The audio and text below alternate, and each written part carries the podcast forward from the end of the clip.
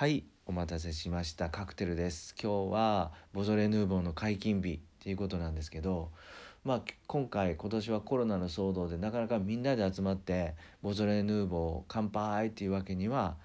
なかなかいかないと思うんですけどね、うん、皆さんお仕事帰りなんか、えー、ハーフボトルとか買ってね、ご自宅でゆっくり飲まれる方も多いと思うんですけどただねあのいくらさっぱりしてるワインとはいええー、1本全部飲んじゃうのはまあまあ一人では結構しんどい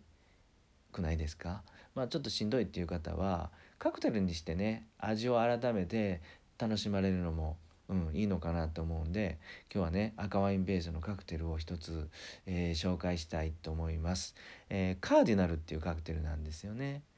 赤ワインにカシスリキュールを注ぐ。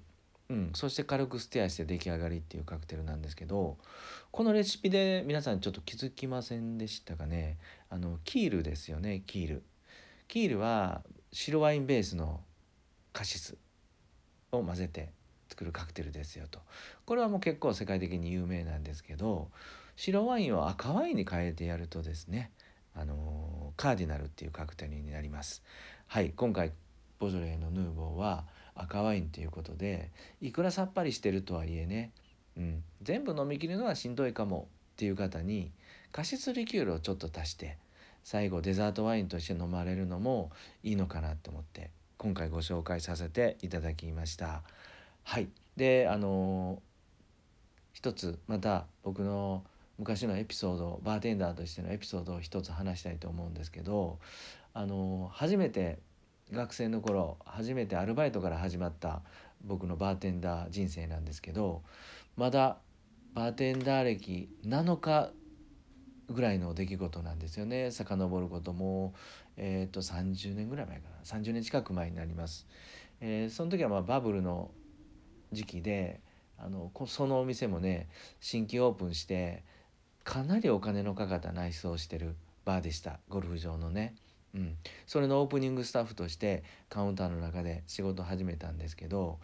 カップルのお客さんの前でねがオーダーされたのが、えー、シャンパンでした、えー、今ではシャンパーニュっていうのかな、うん、とにかくスパークリングワインなのでまあ開ける時は本当に気をつけないとねピポーンっていう大きい音がするのでこれちょっとお客さんびっくりするのでやっぱり気をつけないといけないよね。音を立てないように開けましょうっていうことなんですけどまだ僕はねあのシャンパンなんか開けたことがなかったんですよ。うん、アルバイトしてまだ7日だったんで研修は1ヶ月間、えー、プロのバーテンダーの方からしたとはいえなかなかシャンパン開ける機会というのはなかったんでもう全くのど素人でした。はいでとはいえですねオーダーされたんで開けないといけませんもんね。だからあのなるべくスマートに開けようと思って、えー、カップルのお客様の前で開けました。うんでもねあのやっぱり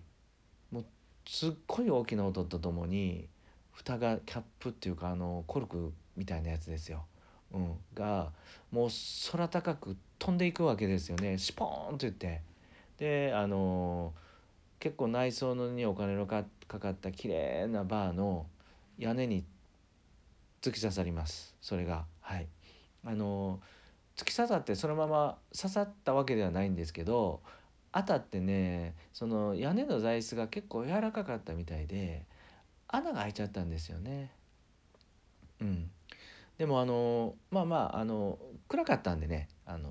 よくよく屋根をずっと見て穴を探さないとわからないぐらいだったんで実は僕はそのまま店長にも言わずにオーナーにも言わずに黙ってました。はい。あの今日告白します。はい。であのまあ4年間そこのバーテンダーとしてアルバイトを務めて、まあ、就職するんですけどね。でその後にまたそこのバーに遊びに行くとまだですね穴が開いたままだったんですよ。はい。で今はですねそのバーは潰れちゃったんですけどうどん屋さんに変わってますと。